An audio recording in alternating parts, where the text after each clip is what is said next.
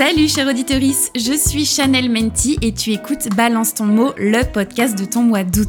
Pendant 31 jours, je vais définir 31 mots ou expressions issus du vocabulaire féministe. Et au livre sur le bretzel, je fais matcher à chaque fois une reco culturelle. Livres, séries, BD, films, musique, documentaire, de quoi occuper tes longues soirées caniculaires. Installe-toi bien confortablement sur ton transat ou ton strapontin de métro et c'est parti pour 5 minutes de féminisme à la sauce pop culture.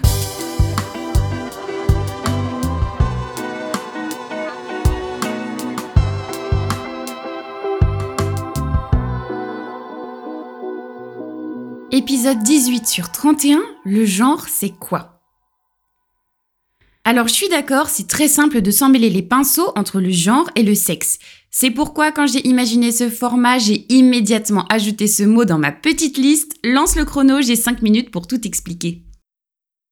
Je commence par ouvrir une fenêtre internet pour googler définition genre. S'affiche alors la page du dictionnaire Robert qui nous explique que c'est, je cite, une construction sociale de l'identité sexuelle, genre auquel une personne s'identifie, c'est-à-dire homme, femme, les deux à la fois ou ni l'un ni l'autre. Bon, alors soit la définition est juste, mais je la trouve pas très claire. En fait, le sexe, c'est biologique. Il est défini par les caractères génétiques, c'est-à-dire le fait d'avoir un pénis ou un vagin, d'avoir des seins, etc. Le genre, lui, il est défini par ce que la société, à une époque donnée, attribue aux filles ou aux garçons, en gros suivant les stéréotypes de chacun. D'ailleurs, c'est un mot que je définis dans l'épisode numéro 16. Et il y a certains pays qui ont pris en considération la fluidité de certaines personnes. Je pense aux États-Unis qui, depuis avril 2022, permettent de se définir comme genre neutre sur le passeport. C'est aussi le cas en Australie depuis 2011, le Pakistan, le Népal, la Nouvelle-Zélande, le Canada, l'Allemagne et l'Argentine permettent aussi cette fluidité de genre. Depuis plusieurs années, on assiste à une libération de la parole et une prise de conscience de cette question du genre.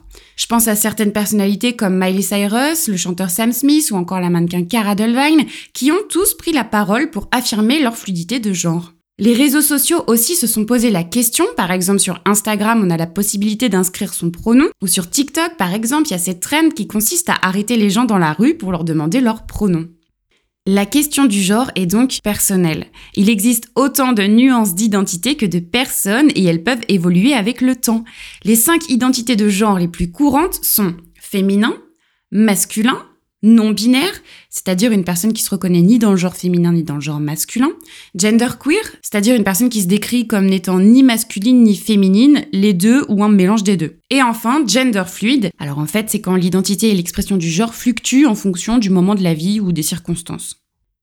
La question du genre, c'est le sujet du film Girl réalisé par Lucas Dont en 2018. J'ai découvert cette pépite en allant à une séance de ciné par hasard et j'ai été époustouflée. En fait, on suit Lara, c'est une jeune danseuse qui rêve de devenir étoile. Elle réussit à intégrer une école de ballet et donc doit s'imposer une discipline stricte, parce qu'en général, ça va avec. Sauf qu'en fait, Lara, elle doit composer entre cette vie très rigoureuse de danseuse étoile en devenir et sa transition de genre. Lara est née garçon, mais prend des hormones et programme une chirurgie. Ce film traite avec beaucoup de justesse et d'émotion de ce passage douloureux et fort de la vie d'une adolescente Certaines associations LGBT reprochent au film de poser un regard cisgenre sur l'histoire de Lara. Ce film n'est peut-être pas parfait, mais il permet de parler de cette question du genre et de la transidentité. L'histoire douloureuse de la transition de Lara n'est pas universelle, mais ouvre à la déconstruction des idéaux de notre société.